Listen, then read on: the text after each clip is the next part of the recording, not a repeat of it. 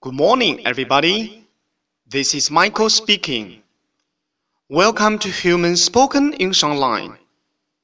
各位早安，我是 Michael 老师，欢迎来到乐成红线上口语团 A 组，Day two hundred and eighty-two. Here we go. 今天我们来学一句实用短句。It's never too late to learn. It's never too late to learn. 活到老，学到老。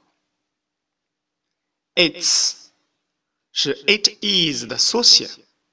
It's never never 从不，永远不。Never too too 太怎么怎么着。 late late 晚的，迟到的。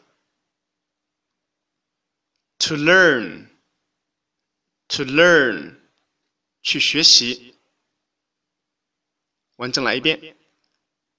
It's never too late to learn。活到老，学到老。嗯，说到活到老，学到老呀，麦克老师。 在去年冬天的时候，竟然学会了滑雪，哈哈！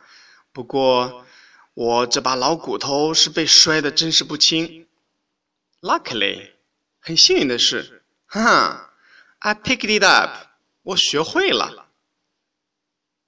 It's never too late to learn，活到老学到老嘛。That's all for today. See you next time.